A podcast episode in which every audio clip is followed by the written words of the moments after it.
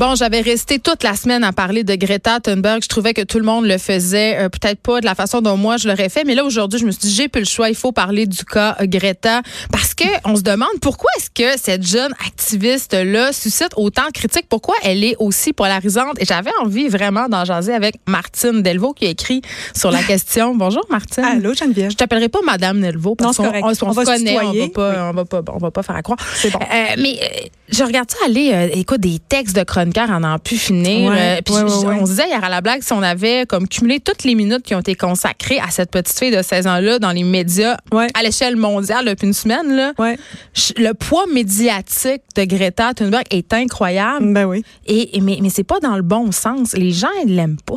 Ben c'est dans les deux sens. Je pense qu'il y a autant ceux qui l'aiment que ceux qui l'aiment pas. Mais il y a pas entre les deux. Ben, il y a peut-être pas entre les deux, mais c'est quelqu'un qui suscite les passions. Tu sais, je me dis, si Jeanne d'Arc euh, était vivante aujourd'hui, ça s'était passé à l'ère des réseaux numériques, comment est-ce qu'on aurait réagi? C'est le genre de figure tellement euh, puissante que, oui, ça suscite les passions et ça polarise. Mais c'est vraiment intéressant de penser que c'est une petite fille, justement. Elle est vraiment prépubère, presque. C'est une 16 ans. pré-ado. Ouais. Mais même physiquement, si on pense à Elle son corps, peu importe, elle a vraiment l'air d'une enfant.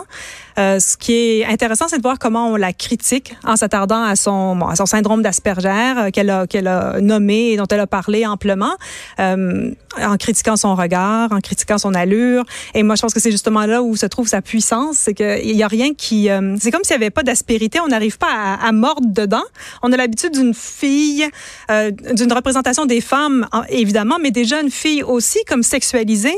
Si on pense que toutes les, euh, que la majorité des mannequins, par exemple, qu'on voit sur les, pour les annonces de parfum ou de maquillage, ou en fait, c'est des jeunes filles. hein. souvent, elles On sont, de elles sont ados, ouais. Ouais. Et, ou plus jeunes même.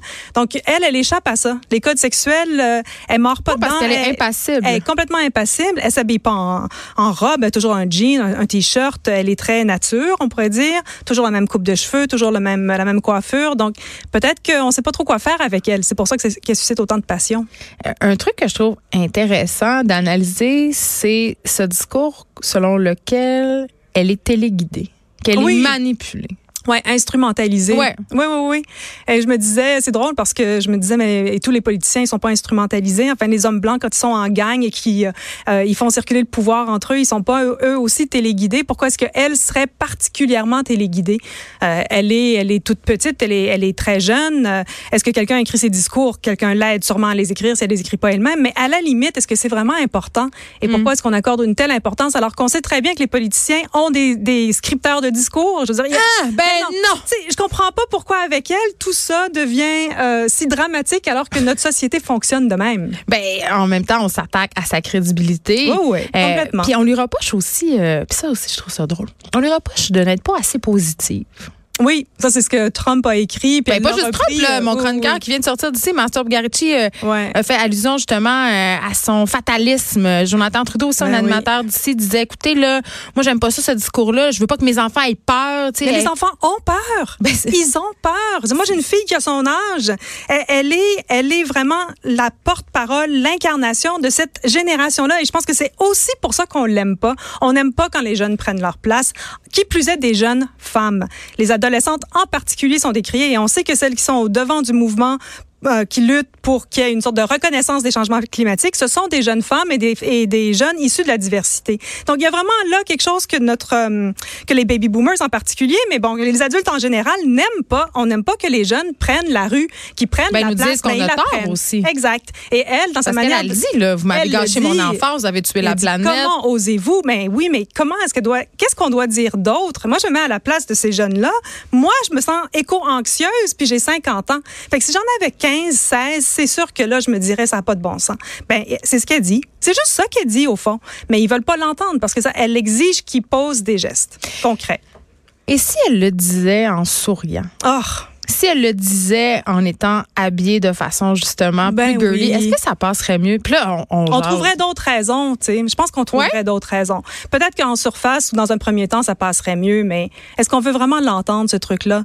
C'est Mais sûr parce que, les pire. qui militent, là, c'est- Ouais. c'est- eh, Greta Thunberg, c'est pas la première. Là. Il y en a Ben eu non. à travers euh, le temps, à travers l'histoire. Il y en a en ce moment beaucoup plus qu'elle. Là. Il y en a une à Flint qui a, fait, qui a travaillé pour euh, euh, dénoncer le plomb qui est dans l'eau de Flint, à Toktoyaktuk. Il y en en a partout. Là. Elle n'est vraiment pas la première ni la seule en ce moment. Là. Hmm. Mais tantôt, tu as parlé de Jeanne d'Arc, mais on pourrait penser à Rosa Parks. On pourrait, je veux dire, Il y en a. La jeunesse, c'est a quand beaucoup. même, la jeunesse, c'est quand même Ouais. souvent le porte-étendard des révolutions. Oui, puis la jeunesse féminine peut-être en particulier, mais, Mais pourquoi ça passe mal? Moi, pourquoi on prend pas les jeunes filles au sérieux? Si c'était un gars, Greta Thunberg, si c'était un jeune ce que je me adolescent. demandais exactement avant de rentrer en studio. Bon, si c'était ben un demandons-le. Ouais, j'ai aucune idée. Est-ce que ça passerait mieux? Est-ce qu'elle serait plus prise au sérieux d'une autre façon?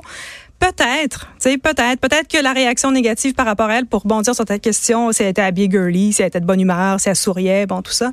Euh, on n'aime pas la colère des femmes, on le dit, on le répète, on n'arrête pas de le dire, sur, on le dit de toutes les façons possibles.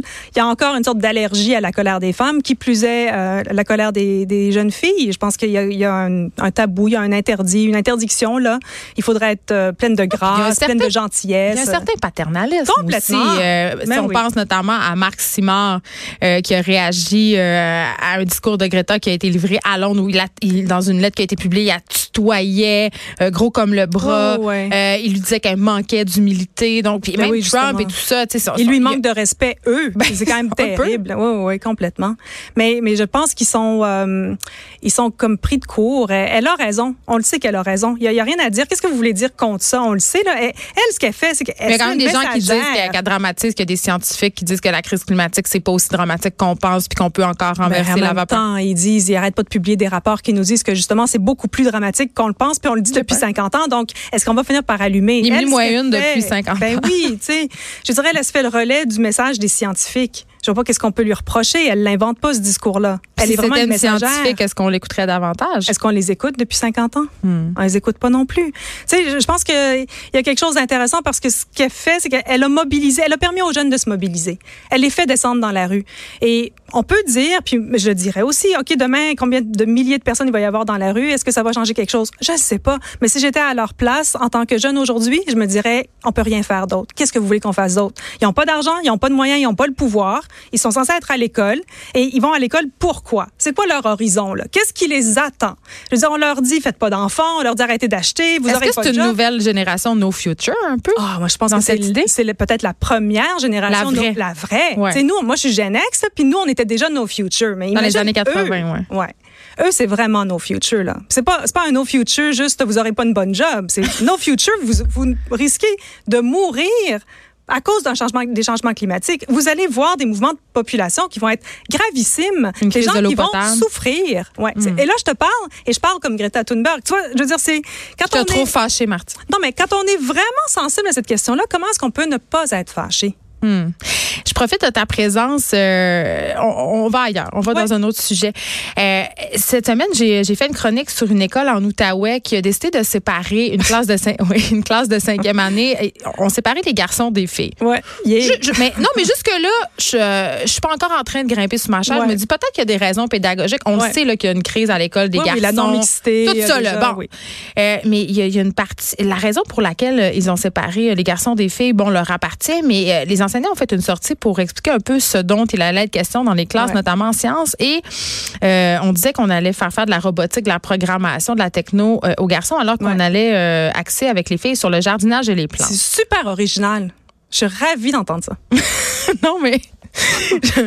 non, mais je me demandais, je, je sais que ton avis là-dessus, c'est le même que le mien, que tu trouves ça complètement débile de- de- d'orienter selon le sexe Ouais. des intérêts des personnes, mais par rapport à cette fameuse crise-là, de, un, de la masculinité, puis de la- des garçons dans les écoles, là, on s'en- c'est quoi. C'est quoi que tu penses de ça, toi? Ben, je pense que Francis Dupuis-Derry a, a publié un livre là-dessus où il déboulonne euh, La, le la mythe, crise de euh, la crise de la masculinité. On l'a reçu, Et je pense qu'il a raison. Je pense que c'est vraiment un Tu mythe. penses qu'elle n'existe pas? Je pense que c'est quelque chose qu'on nous rabâche les oreilles avec ça dès qu'il y a une montée des mouvements Mais il y a un problème avec nos jeunes garçons à l'école. Mais il y a un problème avec tous les jeunes en ce moment à l'école. Moi, Ouais. quand, il y a- quand il y a eu l'article, euh, bon, quand on, on a recommencé à en parler là, cette semaine à cause de cette école-là, puis bon, il y a eu d'autres raisons. Mm-hmm. Je l'ai mentionné à ma fille, puis elle m'a dit, ben oui, c'est ça. Elle dit il y a une crise de la masculinité des les pauvres garçons à l'école, mais c'est nous qu'on euh, qu'on euh, qu'on agresse par rapport au code vestimentaire, par exemple. Ouais, Ma fille, dans le cours de français de cette année, mais c'est le cas dans toutes les années, tous les romans qu'elle a à lire ont été écrits par des hommes et les héros sont des garçons. Tout le temps. Je veux dire, toute son éducation. Fait que je veux bien qu'on pense, qu'on euh, déplore le fait que les garçons ne peuvent pas dépenser leur énergie comme ils veulent, mais bon, ceci dit, j'aimerais bien qu'on me fasse la preuve là, que les filles ont moins d'énergie. C'est comme je suis pas du tout, du tout convaincue de tout par, par tout ça. En même temps, si on Mais orientait moins les, les champs d'intérêt selon les sexes, peut-être qu'il y aurait plus d'hommes enseignants. Puisque Ben, ça semble ça être le problème. On Ben parle oui, du fameux modèle absolument. masculin. Ben, je pense pas que de se séparer et de, de, de, voilà, de faire faire du jardinage aux filles puis de la robotique aux garçons, ça va aider la cause de qui que ce soit. Ça, je trouve ça, je suis outrée. Moi, je veux Vraiment, juste dire que outrée. toutes mes plantes sont mortes.